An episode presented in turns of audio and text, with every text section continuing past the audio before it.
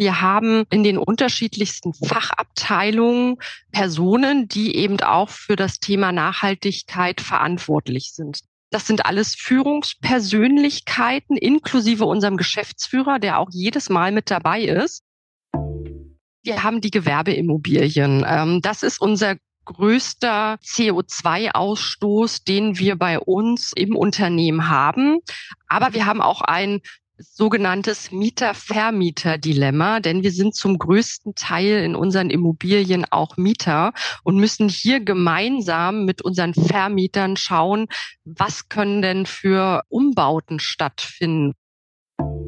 Kann ich mir das jetzt so vorstellen, dass du morgens aufwachst und eine neue Idee hast? Oder äh, wie geht ihr bei der Ideenfindung für ja, neue Maßnahmen vor? Ein weiteres wichtiges Thema, das du auch eben schon genannt hast, ist die nachhaltige Sortimentsgestaltung. Wie geht ihr da vor? Worauf legt ihr Wert? Herzlich willkommen zu den EHI Retail Insights, der Podcast des Kölner Handelsforschungsinstituts EHI. Mein Name ist Kira Wiesner und zusammen mit Michael Gerling und Ute Holtmann aus dem EHI sprechen wir mit spannenden HandelsakteurInnen. Uns interessiert, was die Menschen, die im Handel arbeiten, bewegt. Wir stellen Fragen rund um den deutschsprachigen Einzelhandel und über aktuelle Projekte. Zu uns kommen MitarbeiterInnen aus Handels- und Dienstleistungsunternehmen und unsere KollegInnen aus den Forschungsbereichen. Bevor ich euch meinen heutigen Gast vorstelle, möchte ich mich bei unserem Supporter des Monats bedanken, Realcore Group. Die Recore Group versteht sich als Digital Consulting Company für die Branche Retail. Unter dem Motto Where Technology Meets Business beraten sie ihre Kundinnen beim Aufbau ihrer digitalen Plattform. In dieser Folge widmen wir uns einem Thema, das uns alle etwas angeht. Nachhaltigkeit und wie das ganze Thema Getränke Hoffmann beschäftigt. Getränke Hoffmann wurde 1966 von Hubert Hoffmann in Westberlin gegründet. Zu Beginn noch unter dem Namen HH Discount Spezial geführt, heißt die Getränkefachmarktkette seit den 70er Jahren Getränke Hoffmann. Seit 1989 gehört das Unternehmen zur Radeberger Gruppe, die Teil der Dr. August Oetker KG sind. Hauptsitz des Unternehmens ist in Blankenfelde-Marlow, Brandenburg. Deutschlandweit gibt es fast 500 Filialen und ca. 1500 Mitarbeitende, von denen der Großteil auf der Fläche beschäftigt ist. In welche Bereiche lässt sich Nachhaltigkeit unterteilen? Warum muss die Branche der Getränkefachmärkte reagieren? Und was haben 18.000 Kilometer von Deutschland nach Neuseeland mit den Umweltzielen von Getränke Hoffmann zu tun? Ich begrüße Maria Blume, Leitung Nachhaltigkeit bei Getränke Hoffmann, die Antworten auf meine Fragen parat hat. Heute spreche ich mit einer waschechten Berlinerin. Herzlich willkommen bei den EHI Retail Insights, Maria. Äh, liebe Kira, vielen Dank für die Einladung zum Gespräch. Ich freue mich sehr, mich heute mit dir austauschen zu dürfen. Wir sitzen uns heute zumindest digital gegenüber. Wo bist du denn gerade? Eine nicht ganz so bekannte Ecke hier südlich von Berlin in Blankenfelde-Marlow und hier ist auch mein Büro. Dann würde ich sagen, wir starten direkt mit einem kleinen Warm-up. Du entscheidest dich zwischen zwei Begriffen oder vervollständigst einfach meine Satzanfänge. Rheinland oder Ruhrgebiet? Oh ja, da würde ich doch spontan das Ruhrgebiet sagen. Ähm, Berliner und die Ruhrpottler haben menschlich, denke ich, viele Gemeinsamkeiten. Äh, meine ersten Berufserfahrungen durfte ich in äh, Sachen nachhaltiges Lieferkettenmanagement schon im Jahr 2010 in Essen direkt im Ruhrpott sammeln. Das hören wir als Rheinländer natürlich nicht so gerne, aber das Ruhrgebiet ist schon auch schön, da hast du recht. Der Sommer ist da. Team Erdbeeren oder Wassermelone? Ganz klar das Team Erdbeere. Was mir da auch immer sehr wichtig ist, dass die Erdbeeren direkt aus der Region kommen und aktuell auch bei mir von Interesse meine eigene Ernte, denn ich habe selbst angelegte Hochbeete bei mir im Garten und freue mich da, die ersten Erdbeeren zu ähm, naschen. Mein Geheimtipp bei so heißen Temperaturen ist. Ja, in Berlin-Brandenburg haben wir tatsächlich öfter sehr, sehr heiße Temperaturen und ich bin dann am liebsten auf dem Wasser unterwegs. Und äh, genial ist, dass ich auch mit Getränke Hoffmann ein altes Hobby wieder aufleben konnte, denn das Paddeln im Drachenboot wir haben hier ein Wassersportteam gegründet und waren jetzt schon bei einer Drachenbootregatta zusammen auf dem Wasser unterwegs und top aktuell. Ähm, erst vor kurzem haben wir bei der Regatta Rudern gegen Krebs mitgemacht und sind dort von 45 Teams dritter und vierter Platz geworden. Wow, das ist nicht schlecht. Das ist wirklich eine gute Leistung. Ja, dann würde ich sagen, wir kommen auch schon direkt zu unserem heutigen Thema, Nachhaltigkeit. Es ist wieder ziemlich heiß in Deutschland. Du hast es eben schon gesagt. Einige Unwetter mit Starkregen, Hagel und Gewitter sind übers Land gezogen. Bei euch gab es ja auch wieder vermehrt Waldbrände. Ähm, viele verbinden das Thema Nachhaltigkeit ja in erster Linie mit dem Umweltgedanken. Daher einmal vorab, Nachhaltigkeit stützt sich ja auf drei Säulen, Wirtschaft, Umwelt und Soziales. Und auf die werden wir auch heute im Verlauf unseres Gesprächs noch eingehen gehen. Du hast mir verraten, dass Nachhaltigkeit dich schon sehr lange beschäftigt. Womit fing denn alles an und welche Richtung hast du vor deiner Arbeit bei Getränke Hoffmann eingeschlagen?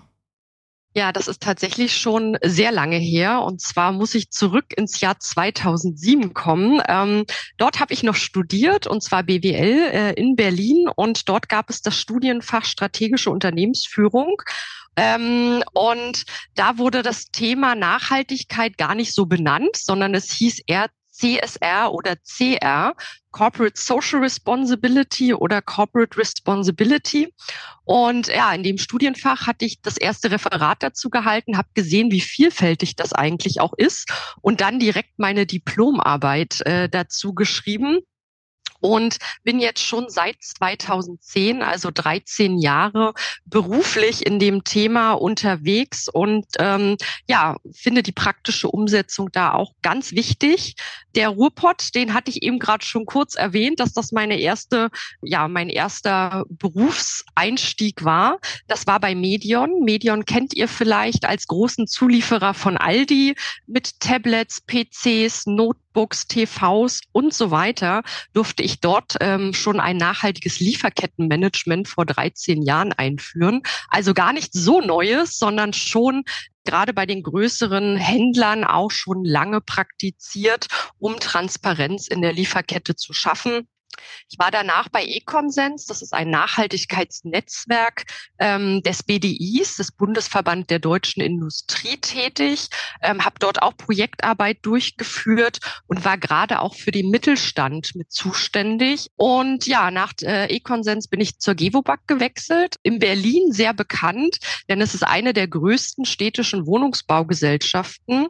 Und dort äh, war der große Erfolg, wir waren im Finale des deutschen Nachhaltigkeitsnetzwerks Nachhaltigkeitspreises. Darauf bin ich total stolz. Und dann kam Getränke Hoffmann, denn das ist ja nochmal eine ganz andere Branche, bringt viele andere Nachhaltigkeitsthemen mit, auf die ich total neugierig war. Und warum würdest du sagen, ist Nachhaltigkeit so wichtig und warum muss sich der Handel auch damit beschäftigen? Ja, der Handel gestaltet Sortimente und ähm, wir haben also den Einfluss, was bieten wir den Kundinnen und Kunden eigentlich an in unseren Filialen und mit welchen Nachhaltigkeitsthemen wollen wir eigentlich voranschreiten. Wir haben da so ein paar Themen für uns äh, priorisiert, da werden wir, glaube ich, später auch nochmal drauf zurückkommen und wichtig ist uns aber das Thema Verpackung, Kreisläufe schließen, gerade wenn es um Getränke geht. Wir haben eine Menge an Gewerbeimmobilien, fast 500 Filialen in Gesamtdeutschland. Die müssen natürlich auch irgendwann mit erneuerbaren Energie versorgt werden. Und äh, Logistik spielt natürlich eine große Rolle. Und auch immer nicht zu vergessen die soziale Dimension. Wir möchten natürlich auch ein guter Arbeitgeber für unsere Hoffis sein. Und du hast es ja eben schon gesagt, früher hieß es gar nicht Nachhaltigkeit, sondern viel Corporate Responsibility. Ähm, was hat sich denn neben dem Namen noch über die Jahre so verändert? Ja, also in den 13 Jahren hat sich doch tatsächlich sehr, sehr viel verändert. Das ist total erkenntlich auch daran, dass jetzt zum Beispiel bei Getränke Hoffmann das Team Nachhaltigkeit als Stabstelle direkt beim Geschäftsführer auch mit angedockt ist. Also man sieht die Ernsthaftigkeit zu dem Thema, die hat sich wirklich verändert, ist groß auch an Interesse gestiegen und das ist auch gut so. Wir haben immer vereinzelte Projekttätigkeiten gehabt und jetzt kommen aber noch regulatorische in Zukunft auf die Unternehmen zu. Ähm, da ist immer dieser schöne Zungenbrecher, Lieferketten-Sorgfaltspflichtengesetz oder dann eben diese Reporting-Pflichten nach ESG, wieder ein neuer, äh, eine neue Abkürzung. Da geht's ja auch um Nachhaltigkeit. ESG bedeutet ja Environmental, Social and Governance, also auch in diesen Bereich, äh, Bereichen zukünftig äh, Reports zu erstellen, die gesetzlich verpflichtend für Unternehmen ab 250 50 Mitarbeitende sind. Das ist so ein Teil. Ein zweiter Teil, woran ich merke, dass sich das Thema ESG-Nachhaltigkeit auch verändert hatte, ist im Bereich der Banken und Investoren. Dort wird es auch eine immer wichtigere Komponente bei der Bewertung von Unternehmen. Zuvor war ich ja bei der Gewobag, hatte ich eben gerade mitgeteilt. Und ähm, da war es für mich so ein entscheidendes Momentum, dass ich bei Bankterminen, wo es um Kreditvergaben ging, dass ich dort persönlich dabei sein durfte, weil ich eben die Nachhaltigkeitsstrategie der Gewobag erklären sollte, untermauern sollte, was haben wir dort vor, wie wird das Thema nachhaltiges Bauen dort mit ähm, aufgenommen, wie wird dieses ganze Thema ausgeglichene Mieten mit aufgenommen. Also das war super spannend für mich, dass eben auch endlich die Banken- und Finanzbranche hier mit in dem Thema mit eingestiegen ist. Und das fand ich ganz klasse. Bei Getränke Hoffmann bist du ja jetzt seit knapp zwei Jahren. Ihr macht auch ziemlich viel in dem Bereich. Wann kam denn da das Thema so zum ersten Mal auf? Seit 2020 ist bei unserem Geschäftsführer Mario Benedikt das Thema tatsächlich aufgekommen und seitdem beschäftigt er sich damit. Damals war ihm noch nicht so ganz klar, wo startet man eigentlich wie kann das Ganze für das Unternehmen Getränke Hoffmann umgesetzt werden. Durch Zufälle sind wir dann zusammen ins Gespräch gekommen und ich konnte ihm dort, glaube ich, einen glaubhaften Weg aufzeigen. Sehr gut. ähm, und äh, den gehen wir jetzt gemeinsam seit Mitte 2021 und ähm, das finde ich auch immer ganz spannend an äh, dem Beruf Nachhaltigkeitsmanagerin, Nachhaltigkeitsmanager. Man startet erstmal mit einem leeren Blatt Papier. Das heißt, man hat hier tatsächlich die Möglichkeit, sich zu entfalten, zu sehen, hm, wo habe ich Anknüpfungspunkte. Und ähm, das war bis jetzt immer in meiner beruflichen Karriere so, habe das Nachhaltigkeitsmanagement als erste Person eingeführt hier ist aber auch immer wichtig, dass man ein Commitment auch äh, seitens der Geschäftsführung hat. Und das ist bei Getränke Hoffmann gegeben. Wir sind jetzt sogar schon zu zweit. Also seit Herbst letzten Jahres sind es zwei Vollzeitstellen bei Getränke Hoffmann, die sich mit dem Thema Nachhaltigkeit befassen. Und ich habe da die Leitungsfunktion übernommen und eine Referentin ist im letzten Jahr dazugekommen. Okay, also bist du mittlerweile auch nicht mehr alleine äh, in dem Thema, sondern hast ein Team um dich. Wie organisiert ihr euch denn in deinem Team? Genau, die neue Kollegin hatte ich eben gerade erwähnt. Aber was auch ganz wichtig ist, wir haben in den unterschiedlichsten Fachabteilungen Personen, die eben auch für das Thema Nachhaltigkeit verantwortlich sind. Dafür haben wir ein Nachhaltigkeitsboard schon im Jahr 2021 initiiert, als ich ganz frisch da war. Denn das ist eigentlich unser Team Nachhaltigkeit in den Abteilungen mit denen zusammen treffen wir uns vierteljährlich und beschreiben dort, welche Themen wollen wir wie bearbeiten, was setzen wir in den Fokus. Und ähm, das sind alles Führungspersönlichkeiten inklusive unserem Geschäftsführer, der auch jedes Mal mit dabei ist. Und dort sprechen wir die Strategien und die Maßnahmen und die werden dann durch die entsprechenden Abteilungsleiterinnen und Abteilungsleiter in ihre Fachbereiche reingegeben. Und wie ist denn eure Klimastrategie? Wo seht ihr denn euren Beitrag, um Klimaziele zu erreichen? Ja, das ist gerade äh, ein großes Feld, was du hier aufmachst. Das habe ich mir aber gedacht. Ich weiß, genau, aber ich weiß, dass das immer sehr von Interesse ist. Ähm, ich hatte es vorhin kurz erwähnt, wir haben die Gewerbeimmobilien. Ähm, das ist unser größter CO2-Ausstoß, den wir bei uns im Unternehmen haben. Aber wir haben auch ein sogenanntes Mieter-Vermieter-Dilemma, denn wir sind zum größten Teil in unseren Immobilien auch Mieter und müssen hier gemeinsam mit unseren Vermietern schauen, was können denn für Umbauten stattfinden. Egal, ob wir eine Photovoltaikanlage auf dem Dach platzieren wollen oder eine Begrünung, ähm, auch das kann ja zu Klimazielen beitragen. Ähm, das ist eine große Herausforderung, aber wir gehen das auch Step by Step an, schauen, wie können wir unsere Baubeschreibung mit Nachhaltigkeitsaspekten nochmal identifizieren identifizieren und diese dann eben auch umsetzen. Ladenausstattung, denn da haben wir ja auch Möglichkeiten, aktiv einzugreifen. Und natürlich auch unsere Zentrale hier südlich von Berlin. Hier schauen wir auch gerade ähm, Lösungen uns an zum Thema erneuerbare Energien und einer Photovoltaikanlage. Jetzt sind wir ja schon die ganze Zeit auf die drei Säulen so ein bisschen eingegangen. Vielleicht erklärst du noch mal, was die drei Säulen überhaupt beinhalten. Da geht ja vielleicht auch jedes Unternehmen anders mit um, was da so eure Top-Themen in den Bereichen sind. Ja, ich sage immer, wir haben drei Blockbuster, die wir bedienen. Das ist zum einen äh, die nachhaltige Sortimentsgestaltung weil wir sind ein Händler. Nachhaltigkeit muss am Kerngeschäft gelebt werden. Also das ist unser Top-1-Thema. Verpackung und Kreislaufwirtschaft. Also wie gehen wir mit dem Thema Pfand um? Wie gehen wir mit dem Thema Mehrweg, Einweg um? Da haben wir auch schon eine Umfrage äh, erstellt. Was ist denn das Top-Nachhaltigkeitsthema für Getränke Hoffmann? Und dort ist tatsächlich Mehrweg am meisten genannt worden.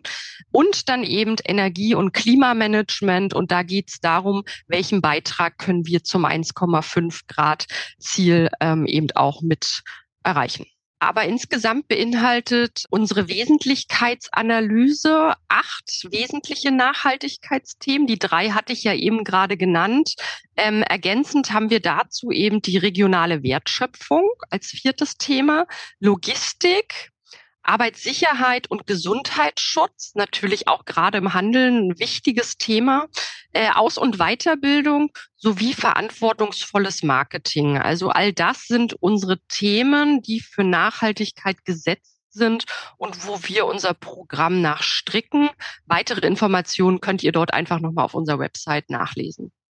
Du hast mir vor unserer Aufnahme ein PDF geschickt, wo alles nochmal schön in einer Timeline quasi äh, niedergeschrieben ist, was ihr bereits umgesetzt habt und äh, was ihr auch so plant an Maßnahmen. Kann ich mir das jetzt so vorstellen, dass du morgens aufwachst und eine neue Idee hast? Oder äh, wie geht ihr bei der Ideenfindung für ja, neue Maßnahmen vor? Das finde ich super witzig.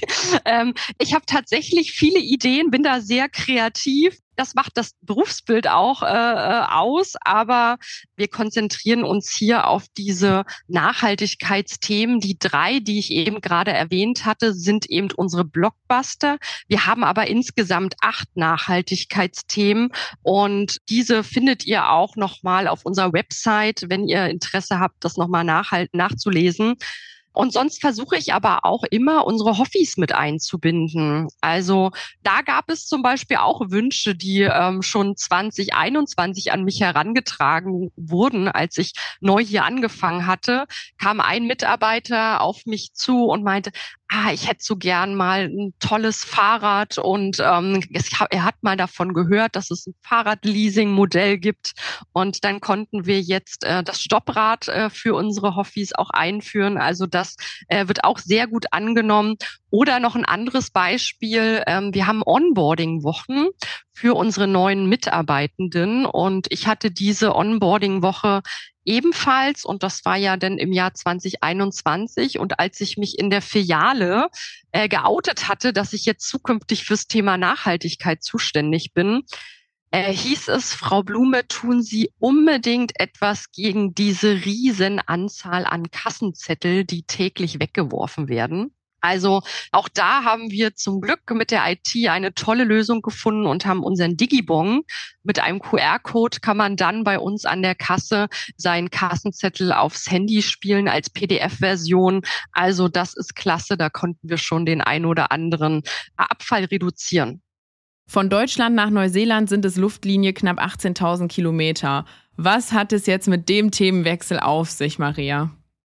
Ja, das ist eine hohe Anzahl an Kilometern und äh, tatsächlich ist das der Verbrauch unseres Kassenbonpapiers im Jahr 2021. Das ist so Man unglaublich. kann es kaum glauben. Ein Händler in Deutschland äh, hat 2021 äh, so viel Kassenbonpapier herausgegeben und daher sind wir umso äh, mehr stolz darauf, dass wir eben die, auch die digitale Variante mit anbieten und das war eben auch auch ein Wunsch aus den Filialen, dass wir dort schnell aktiv werden und das haben wir gut geschafft und da haben wir jetzt sehr viel Papier einsparen können. Das ist ein Drittel bis äh, die Hälfte an Kassenbonpapier und ja, da sind wir wirklich stolz drauf. Ein weiteres wichtiges Thema, das du auch eben schon genannt hast, ist die nachhaltige Sortimentsgestaltung. Wie geht ihr da vor? Worauf legt ihr Wert? Ja, hier ist unser Einkauf natürlich ganz wichtig und mit denen haben wir regelmäßig eine enge Abstimmung und dort haben wir im letzten Jahr Guidelines äh, zum Thema Nachhaltigkeit erstellt und da schauen wir auch, wie wir schrittweise besser werden.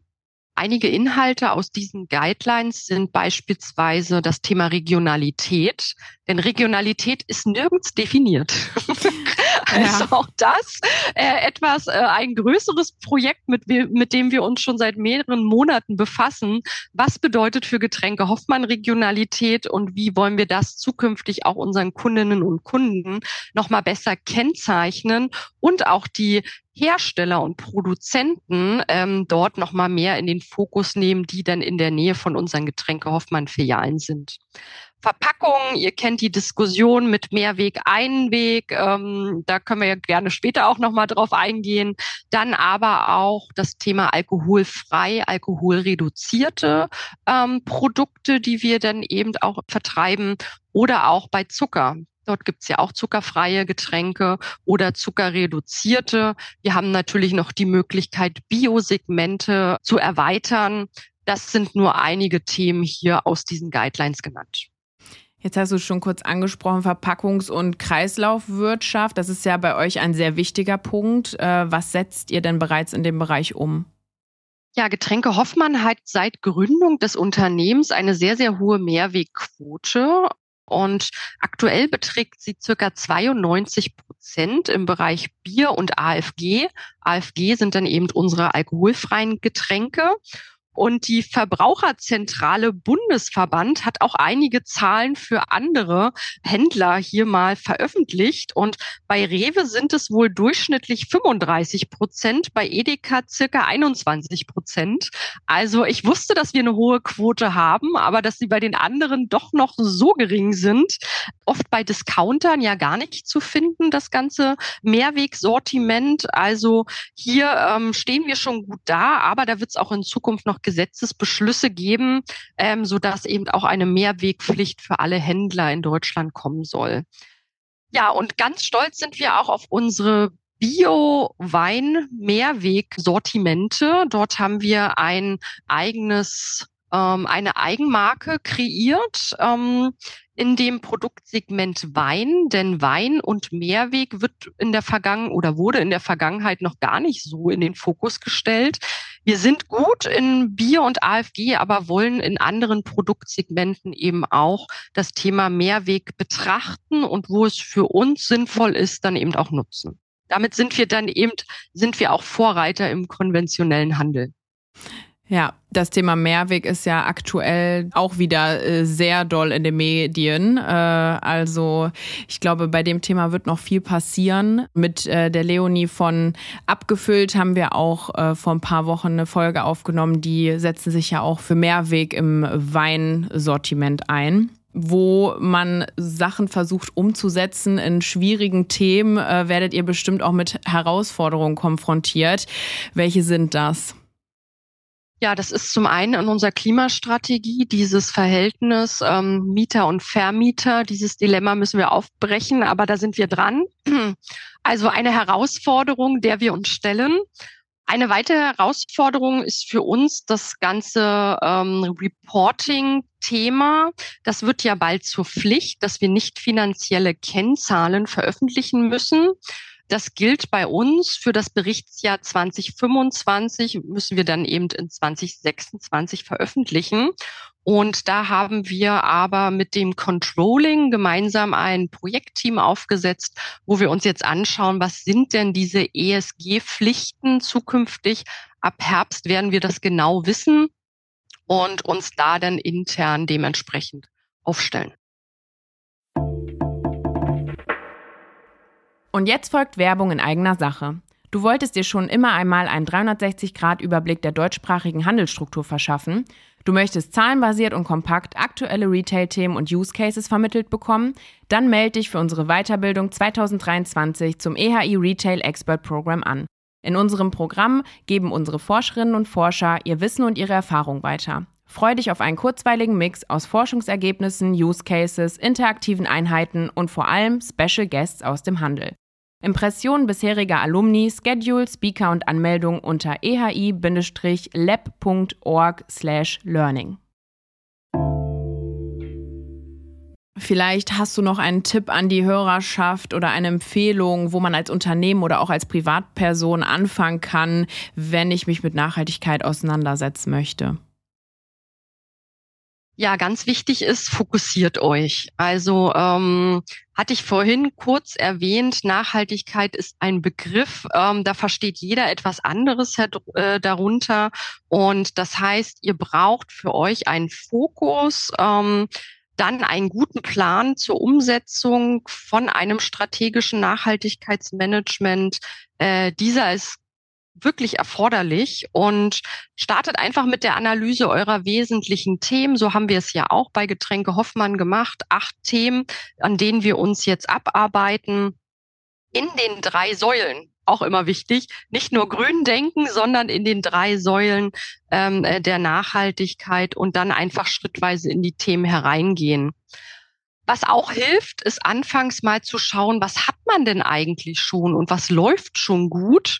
Ähm, also so eine sogenannte Ist-Analyse und da ist man selbst manchmal ganz erstaunt, was man schon für Tätigkeiten im Unternehmen umsetzt, die einfach in der Vergangenheit schon so gelaufen sind, ohne dass sie den Stempel Nachhaltigkeit erhalten hatten.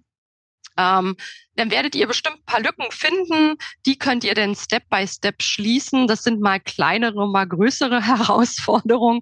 Also da spreche ich auch aus Erfahrung. Ähm, das äh, kann die Einführung eines Abfalltrennsystems in den Büros sein.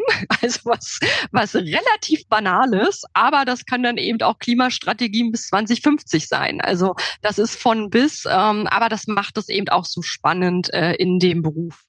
Dann ganz wichtig, schaut, dass ihr eure Unternehmensleitung an eurer Seite habt. Die sind meist sehr offen für die Themen, denn sie wissen ja auch, Nachhaltigkeit, das ist kein Trend, sondern Nachhaltigkeit muss in den Unternehmen strategisch verankert werden und wird da zukünftig immer Platz haben, so dass man eben auch langfristig die Themen angehen kann. Aber ähm, Nachhaltigkeit ist auch kein Thema, was man jetzt den ganzen Tag vom Schreibtisch aus ähm, abarbeiten kann, sondern man sollte auch regelmäßig ein offenes Ohr haben, was einen die Mitarbeitenden im äh, Büro, außerhalb, bei uns auch in den Filialen dann eben mitteilen. Ähm, es ist also immer wieder ein Dazulernen und da sollte man viel auch im Gespräch mit internen und externen Stakeholdern sein. Also jeder kann seinen Beitrag leisten. Ähm, wo soll es denn für euch die nächsten Jahre hingehen? Zu jeder kann seinen Beitrag leisten, finde ich vielleicht noch ganz wichtig. Mhm. Nur weil es ein Nachhaltigkeitsteam im Unternehmen gibt, mhm. ist man gar ja. nicht nur nachhaltig, sondern da hat tatsächlich jeder seinen Beitrag zu leisten. Ähm, also das ist ähm, ein Konstrukt, was jeden auch etwas angeht und jeder in seinen ähm, Bereichen oder Abteilungen auch eine Schlüsselfunktion hat, damit das Gesamte auch funktioniert. Das war mir nochmal wichtig, genau. Das fängt ja auch schon bei der Mülltrennung Absolut, an. Absolut, genau. Da geht's los. Wo soll es denn für euch die nächsten Jahre so hingehen? Ja, für uns, ähm, da würde ich jetzt erstmal für mich nochmal sagen, ich finde es auch ganz wichtig, dass wir Nachhaltigkeit mehr im Bildungssystem auch platzieren. Ich bin ja nebenberuflich auch noch als Dozentin tätig, also hier auch in der BWL. Also das sind die Managerinnen und Manager der Zukunft. Und ich finde, sie sollten auch alle wissen, was Nachhaltigkeit bedeutet, ESG-Themen voranzutreiben und dort auch in Zukunft diese Kennzahlen eben mitzudenken. Und ähm, nicht jedes KMU kann sich eben auch leisten, ein oder zwei Vollzeitstellen dazu bereitzustellen. Und daher finde ich es wichtig, dass wir hier Aufklärung leisten. Deswegen bin ich heute auch bei dir, um das einfach mal äh, darzustellen. Genau. Und unterstütze dort auch total gern bei den Grundlagen. Und bei Getränke Hoffmann ist es so, dass es ein toller Arbeitgeber ist und wir dort ganz viel Gestaltungsspielraum haben und mit dem Nachhaltigkeitsboard, mit dem wir dort gemeinsam die Themen definieren und umsetzen, werden wir noch vieles erreichen, um uns zukunftsfähiger darzustellen, denn darum geht es ja auch und die nachhaltige Entwicklung des Unternehmens zu stärken. Und dabei ist mir immer wichtig, dass wir einen positiven Ansatz auffahren. Das hört sich auf jeden Fall schon alles sehr gut an und geht in die richtige Richtung. Damit äh, ja, sind wir auch schon fast am Ende unserer heutigen Folge. Ich habe noch zwei Fragen aus unserer Hörerschaft bei LinkedIn bekommen. Darauf würde ich gerne kurz noch eingehen. Eine Frage war, wie der CO2-Footprint von Glas versus Plastikflaschen im Vergleich aussieht. Also ich habe eine Quelle der ähm, ökobilanziellen Untersuchung verschiedener Verpackungssysteme für Bier. Also wir haben jetzt hier mal das Bier als äh, ein Beispiel des IFOI-Instituts, ähm, denn die haben 2010, da gibt's leider keine aktuelleren Studien, haben das mal dargestellt. Und zwar sind wir, wenn wir jeweils von einer äh, Flasche ausgehen, die 0,5 Liter beinhaltet, sind wir bei Glaseinweg bei 350 Kilogramm CO2-Äquivalente je 1000 Liter Füll Füllung. Und bei PET sind wir bei circa 240 Kilogramm CO2-Äquivalente je 1000 Liter Füllgut. Also hier ähm, vom CO2-Fußabdruck her das Glas mit mehr CO2 behaftet als das PET. Deswegen auch wichtig, dass man da ein Mehrwegsystem findet. Eine weitere Frage aus der Hörerschaft. Wie geht Getränke Hoffmann bei der Messung der Scope-3-Emissionen vor und gibt es dabei Hindernisse? Ja, ich glaube, ich muss vielleicht für den einen oder anderen erstmal erklären, was sind denn Scope 3 Emissionen? also Scope 3, da geht's auch um das Thema CO2 und das ist im Greenhouse Gas Protokoll äh, definiert. Ähm, die Scope 3 Emissionen international werden diese eben berechnet. Und bei Getränke Hoffmann äh, ist bei uns in Scope 3 unsere sämtlichen Papierverbräuche hinterlegt. Denn das ist äh, etwas, wo wir als Handelsunternehmen tatsächlich auch noch Potenziale haben. Ich habe es vorhin erzählt, Kassenbonpapier war eine riesen ähm, Anzahl. Auch dafür entsteht CO2, um dieses zu produzieren und auch um dieses wieder zu entsorgen. Dann haben wir noch Handzettel, die bei uns äh, regelmäßig für die Erwerbung produziert werden. Auch das ein großer Posten. Und ähm, das haben wir hier bei uns in Scope 3 im Jahr 2021 mit aufgenommen. Und zukünftig werden dort noch Logistikdaten mit einfließen. Und das ist tatsächlich auch noch die Herausforderung, ähm, diese ganzen Routen und die CO2-Emissionen daraus zu rechnen. Und das nehmen wir uns jetzt auch für die Zukunft vor, denn das spielt natürlich als wesentliches Nachhaltigkeitsthema bei uns auch eine große Rolle. Ja, dann vielen Dank, Maria, dass du uns Einblicke in das ganze Thema Nachhaltigkeit gegeben hast. Ich drücke euch die Daumen für alles weitere, was kommt. Aber ich denke, bei dir ist es äh, bei Getränke Hoffmann in guten Händen. Kira, lieben Dank für das Gespräch. Hat mir sehr viel Spaß gemacht und äh, ja, ich freue mich auf die nächsten Folgen. Wir hören uns. Tschüss.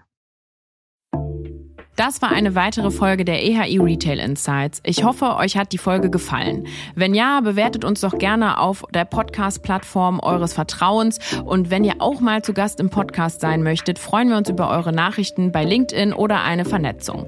Nächste Woche stellt Frank Horst, Leiter Forschungsbereich Inventurdifferenzen und Sicherheit, seine Studienergebnisse 2023 vor. Wir hören uns.